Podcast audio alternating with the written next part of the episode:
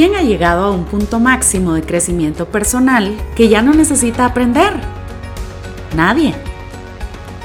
Como seres humanos, todos necesitamos aprendizaje constante. Por eso en Podcast GP compartimos la mejor experiencia a través de historias, ejemplos y herramientas de liderazgo que nuestros invitados han utilizado en su camino al éxito. La transformación personal es un proceso evolutivo para pasar de un estado a uno mejor. Esperamos que este podcast agregue mucho más valor a tu vida.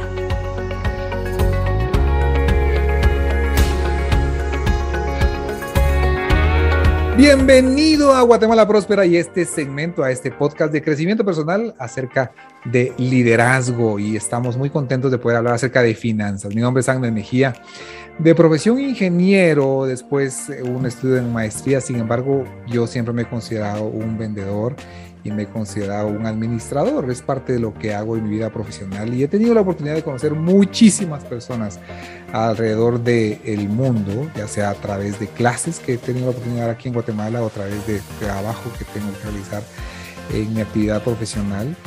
Y sabe una cosa, he tenido la oportunidad de conocer muchísimas, muchísimas personas que han tenido un éxito financiero de verdad destacado, ya sea en Guatemala, en China, en Europa, en Latinoamérica en Estados Unidos. Estudiantes con, con preparación académica o sin ninguna preparación académica, sin embargo, ¿qué tienen de, de común, el factor común todas las personas que han tenido un éxito notable? También he tenido la oportunidad de conocer muchas personas que han fracasado y lo han hecho notablemente, hablando del tema financiero. ¿Y, ¿Y, qué tienen en común esas personas que han fracasado notablemente en el tema financiero?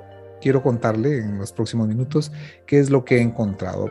Recientemente fue publicado un libro eh, por parte de Chris Hogan, en un, libro que no ha sido traducido al español, se llama e-, Everyday Millionaires, y mm, revela un estudio eh, que fue hecho en Estados Unidos de más de 10 mil millonarios, personas que tienen un valor neto de más de un millón de dólares. ¿Qué tienen en común esos 10 mil millonarios y qué tienen en común esas personas que yo también he podido conocer? Al leer ese libro me di cuenta que muchos de esos conceptos se repiten, se repiten. Aquellas personas que acumulan eh, abundancia, aquellas personas que son prósperas, no necesariamente solo ricas en dinero, sino prósperas, que les va bien, que tienen pues historias muy lindas que contar y tienen un nombre muy establecido y la gente los reconoce y los quiere. ¿Qué, tienen en común esas personas prósperas? A mí fue bastante destacable que yo encontré que, que sí coinciden con esos resultados que aparecían en esa encuesta. Hace más de 20 años probablemente salió un libro que se llamaba El millonario de al lado, también un estudio en Estados Unidos de aquellas personas que eran millonarias. ¿Y qué factores comunes tenían esas personas? Y, la conclusión era la persona que vivía probablemente a la par era eh, millonaria y yo sin darme cuenta, a lo mejor manejaba un carro no tan nuevo, eh, tal vez una, eh, no vivía una vida pues muy lujosa, sin embargo tenía mucho dinero, mucha riqueza. ¿Qué tienen en común? Bueno, yo le voy a comentar que lo que he notado, independientemente aquella persona en China que vende equipos y productos y que ha acumulado pues una, una fortuna que tuve la oportunidad de conocer hace algunos años con aquella persona eh, en Europa, en España, en Barcelona, o aquella persona en Estados Unidos, o aquella persona en Argentina, o aquella persona en Chimaltenango, o aquella persona que tiene una panadería.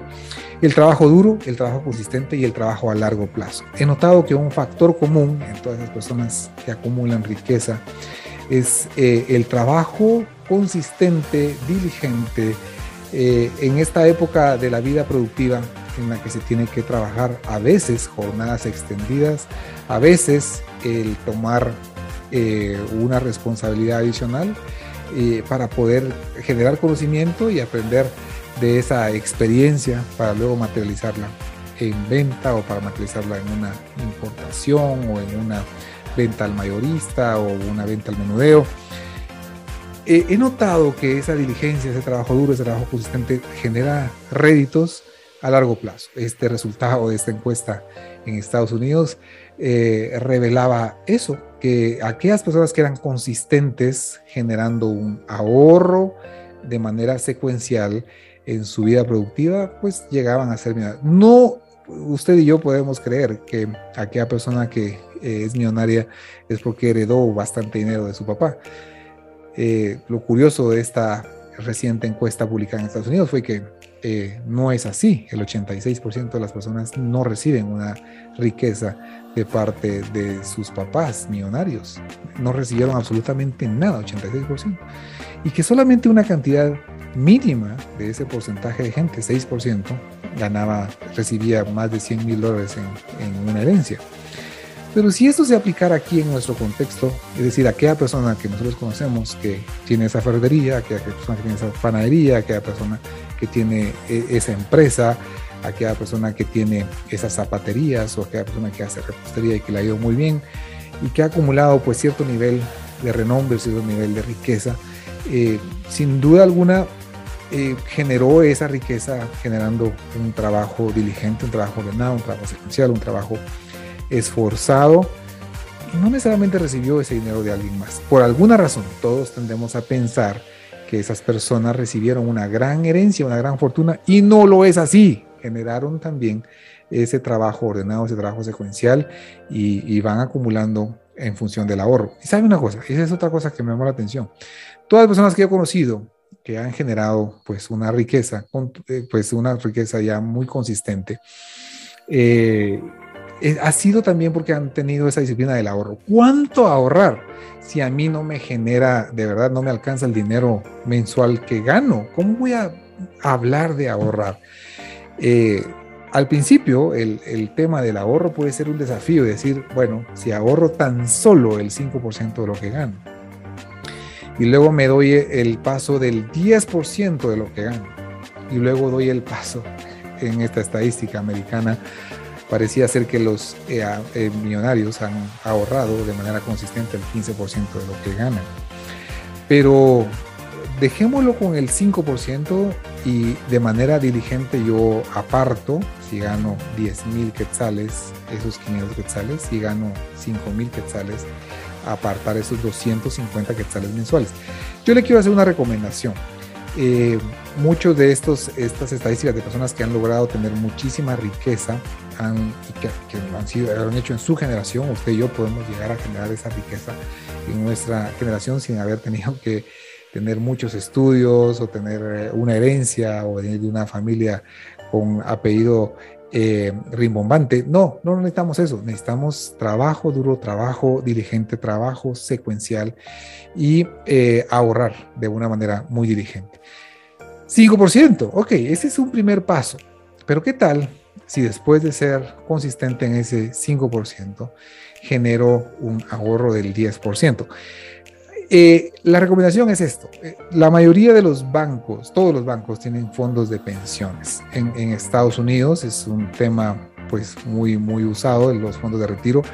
Pero en Guatemala todos los bancos tienen también fondos de retiros. Y si usted puede llegar con ellos y decir, mire, quiero inscribirme con un fondo de retiro a cinco años, donde yo voy a generar eh, unas mensualmente, se me retira de mi cuenta 100 eh, quetzales, se me retira de mi cuenta 200 quetzales, se me retira de mi cuenta 300 quetzales. Cinco años, no puede tocar ese dinero en cinco años y la idea es que usted de manera diligente pueda estar generando un ahorro. Ese y claro, cuando venga el bono 14, cuando venga el aguinaldo, agregarle a ese su fondo de pensiones una cantidad eh, donde no se gaste todo lo que usted recibe, sino que va agregando a ese fondo de pensiones. Cuando usted tiene esa diligencia por esos 100, 200, 250, 300 quetzales de manera mensual y después hace abonos de manera extraordinaria y después eh, eh, esos cinco años, al principio suenan retadores, Dios mío, cinco años de no poder mover ese dinero, pero ese es el concepto, no moverlo, dejarlo allí para poder acumular un, dinero para el futuro. Esa es la gran diferencia de la gente que genera grandes riquezas y que es próspera, es decir, tiene esa disciplina del ahorro consistente a largo plazo. Y le quiero terminar diciendo, bueno, ¿qué pasa con aquellas personas que fracasan? He visto aquellos grandes fracasos de personas que eh, quieren hacer riqueza muy rápidamente. La riqueza rápida no lo lleva a ningún lugar. Ganarse la lotería o a pintarle a un negocio que le va a generar mucha riqueza inmediatamente no es una eh, opción. Créame que invertir eh, muchas personas invierten hoy en día en criptomonedas, no es la mejor opción, no tiene ningún sustento, es apostarle a una lotería. Muchas personas ahorran en comprar acciones individuales de compañías, eso no es una buena opción eh, de inversión. Las mayores eh, oportunidades, claro que sí, uno quiere ser rico y generar mucha riqueza inmediatamente, pero no necesariamente eso es lo que le va a llevar a usted a una eh, riqueza consistente. Triste sea para algunos y para algunos pues algo que ya realmente conocen, es que la riqueza se consolida de una manera muy secuencial, paso a paso y se construye a largo plazo. Así que tengan mucho cuidado. Hay una función de riesgo eh, eh, cuando uno piensa en una inversión. ¿Invierto o no invierto? En esta opción que me va a dar muchos intereses o me va a dar intereses pues razonables en el largo plazo. La recomendación es tenga usted ese, ese cuidado de momento de inversión y es algo que vamos a hablar en el futuro, así que le invito a continuar escuchando el siguiente episodio de estas cápsulas financieras acá en Guatemala Prospera.